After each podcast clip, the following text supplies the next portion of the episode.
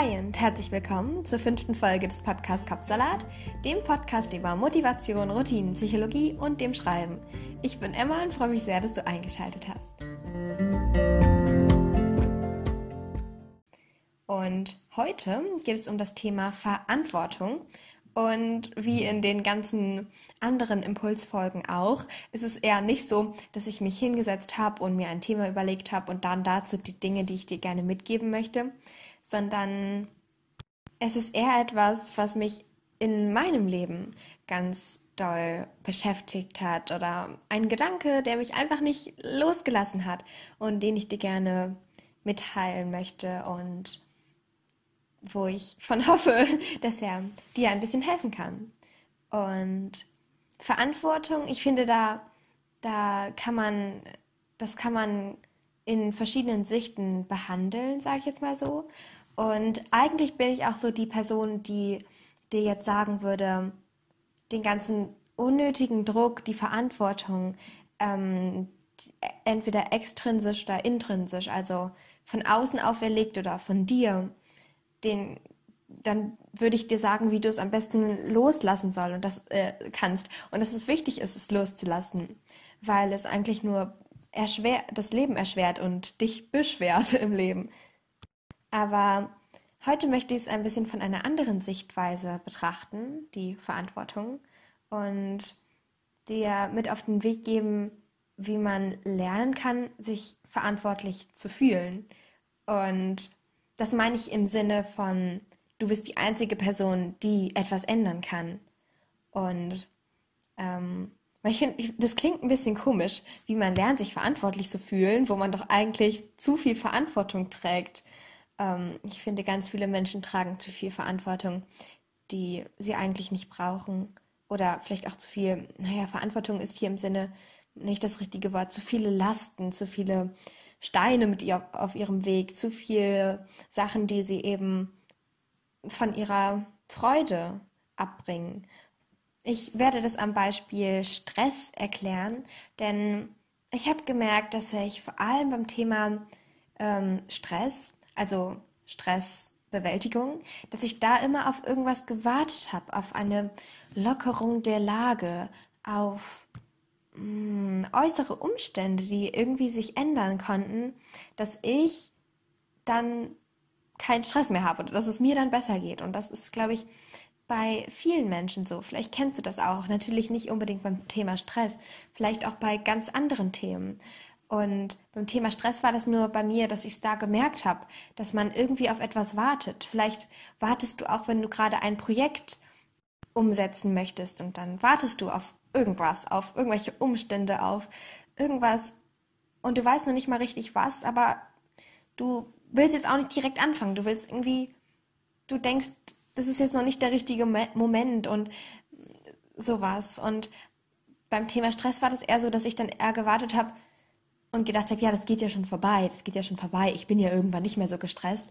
Und manchmal ist es halt so, dass man, dass dann, dass sich das dann alles noch mehr auftürmt, diese Wolken, die eigentlich nur als kleine Schäfchenwolken in deinem Leben waren und die türmen sich dann auf und dann irgendwann bricht das Gewitter über dich ähm, hinein und du weißt gar nicht mehr, wo du stehst. Und deshalb ist es wichtig, dass du weißt, oder merkst, dass du die einzige Person bist, die etwas ändern kann an der Lage, wo du gerade bist und wie du dich und wie du dich fühlst. Ich finde, das ist häufig bei Gefühlen so.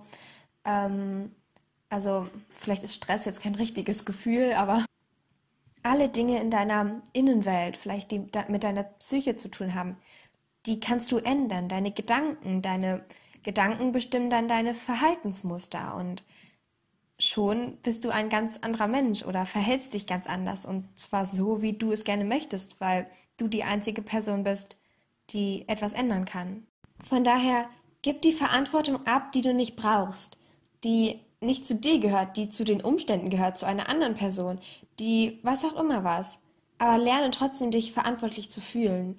Und klar, wenn du eine Familie hast, Kinder oder so, ist es durchaus super gut, wenn du da die Verantwortung nimmst für Menschen oder auch für Dinge, wenn du zum Beispiel ein Haus besitzt oder so, wenn Dinge, die selbst keine An Verantwortung für sich übernehmen können, wie Kinder ähm, oder das Haus, dann ähm, ist es natürlich wichtig, dass du diese Verantwortung übernimmst.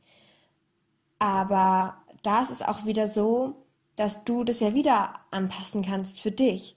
Und das ist ja sozusagen, das gehört ja sozusagen dann irgendwie, es gehört zu dir oder es gehört dir.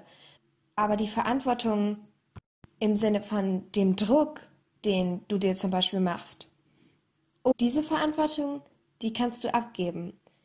Denn du musst dich lernen, du musst lernen, dich für die richtigen Dinge verantwortlich zu fühlen.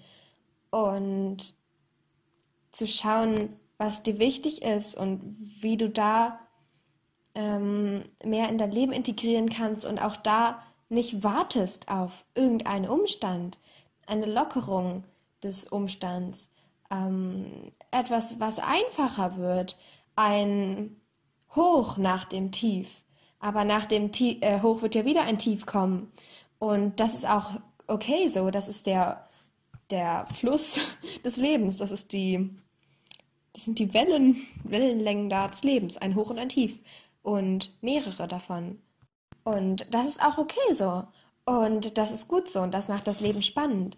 Aber lerne nicht zu warten auf irgendwas, auf ein Hoch zum Beispiel.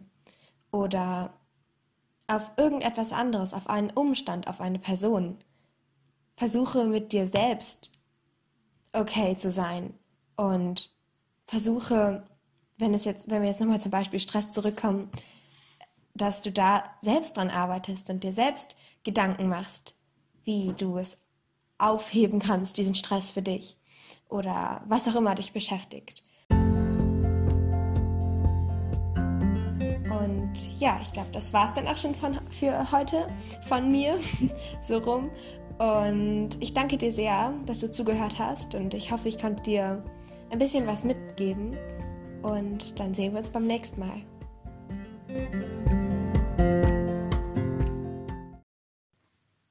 Jetzt interessiere ich mich aber für deine Meinung zum heutigen Thema. Also wenn du magst, dann schau gerne bei mir auf Instagram vorbei.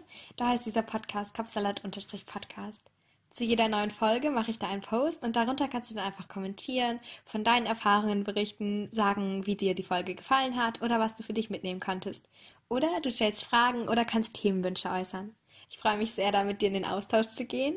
Aber jetzt erstmal danke, dass du dabei warst und wir gemeinsam ein Stück weit deinen Kapsalat entführen konnten. Also schalte gerne montags und freitags ein oder drücke auf den Folgen-Button, um keine Folgen mehr zu verpassen. Also Folgen-Button für mehr Folgen, also Podcast-Folgen, Episoden, was auch immer. Du weißt, was ich meine. Ich freue mich, dich bald wieder begrüßen zu können. Tschüss und bis ganz, ganz bald.